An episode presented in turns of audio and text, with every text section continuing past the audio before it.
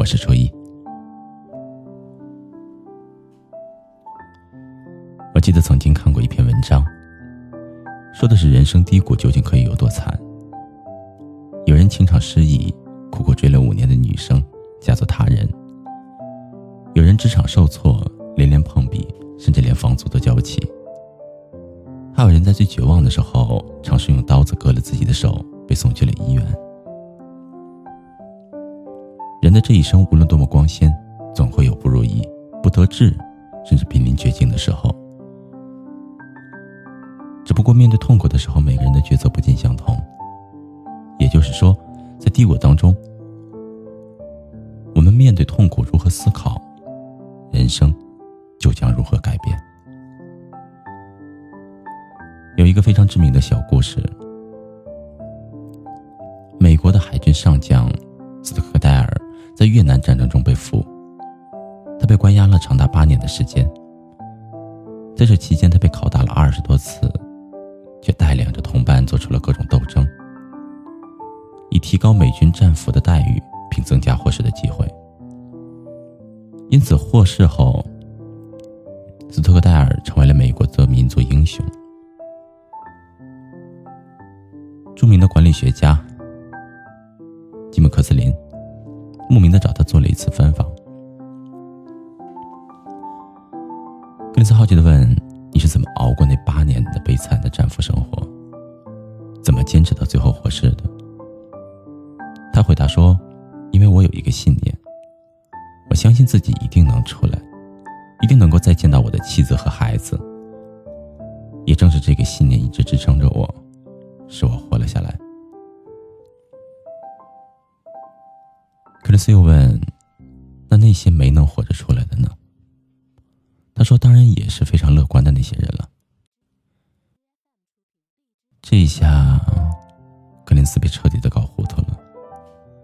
难道不是凭着乐观才坚持到最后的吗？斯特克戴尔察觉到格林斯的困惑，不中道：“那帮乐观主义者会说，圣诞节之前我们一定出得去。”圣诞节来临，然后过了，他们又说：“复活节之前，我们一定出得去。”复活节来了，又过了，然后是感恩节，再然后是下一个圣诞节。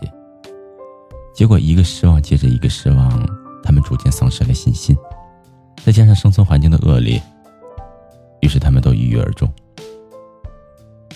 最后，斯科盖尔。总结了说，这是一个非常重要的教训。你不能把信念和原则搞混。信念是你一定能获得成功，这个信念千万不可失去；而原则是，你一定要面对最残酷的现实，无论他们是什么。没错，这就是著名的斯托克戴尔伯论。很多时候，我们在面临低谷的时候，往往都能够以乐观的心态面对。然而，当低谷挥之不去，困境越来越难熬的时候，乐观也随之而去了。我们必须要时刻牢记：前途是光明的，道路是曲折的。二零一二，降生的第二年，我离婚了，成为了一个单亲的妈妈。虽然在离婚的时候，我做好了一切的心理准备，但除了感情上的失落之外，生活上的琐碎，更是让我措手不及。那个时候，我的事业刚刚起步，需要投入大量的精力在写作上面，而孩子又是正需要呵护的时候，每天我的睡眠甚至只有两三个小时。必须承认，那个时候女儿的养育、家庭的重担。压得我喘不过气来，但幸运总是离努力的人更近一点。在我的人生最低谷的时候，我迎来了事业上的重大转机。我的一部作品的游戏改编权获得了签约。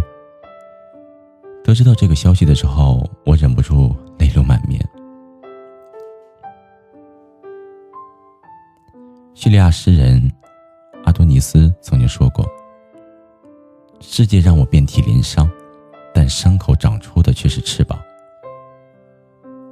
只有感受过生命不易之后，努力获得的收获，才会显得格外的芬芳。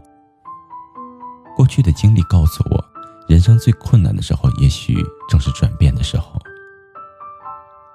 改变固有的思想，人生就可能迎来转机。比如前文提到那个因为绝望而自杀的人，在刀划过手腕的时候，他真实的感觉到了切肤之痛。感觉到自己还是有感觉的，自此决定不管怎样都要活下去。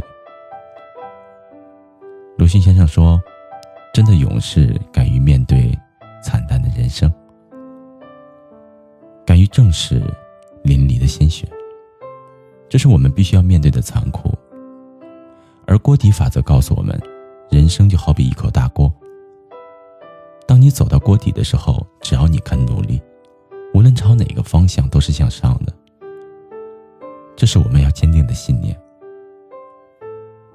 我还记得和女儿一起爬山的时候，小小的她执意要选择徒步，就像一个小大人一样对我说：“妈妈，有人选择坐缆车，有人选择，但是我不觉得走路又慢又辛苦没意思。走得慢，才会看得更多、更美丽的花。”我想，那些曾经的苦难，到了现在，早已化茧成蝶，也已经成为我最宝贵、最美好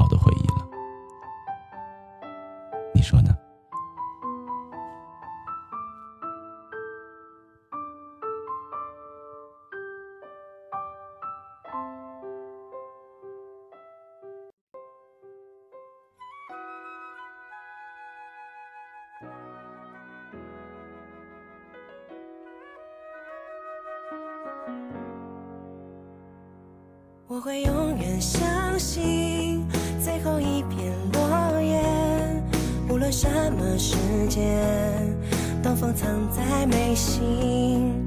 我会永远相信，扎入心的水滴，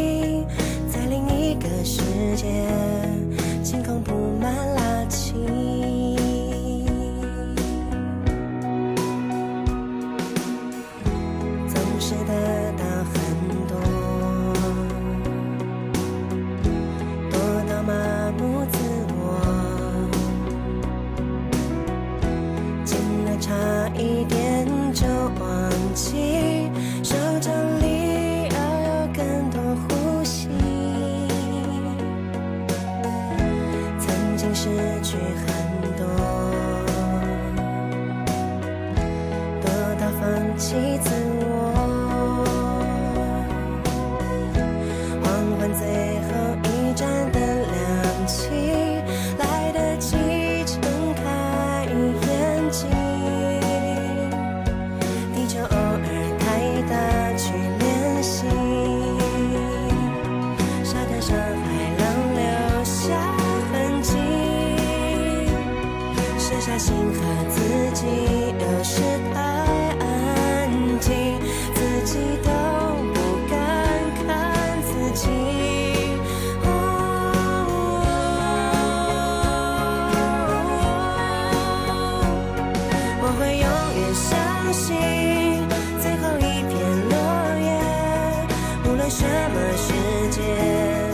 风藏在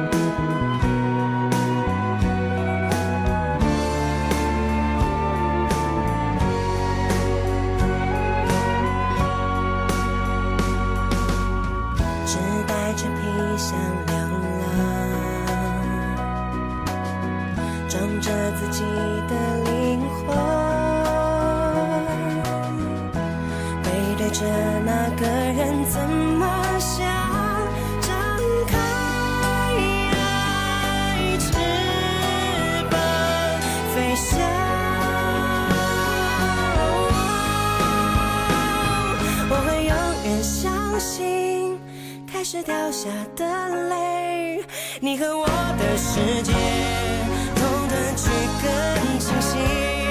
我会永远相信，不完美的完美，不管什么世界，距离不是距离。我会永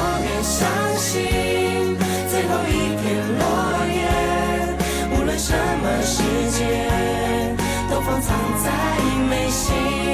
我会永远相信，加入新的水滴，在另一个世界，星空布满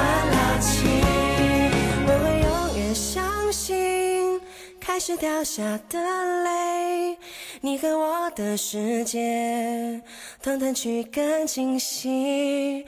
我会永远相信，不完美的完美，不管什么世界，距离不是距离。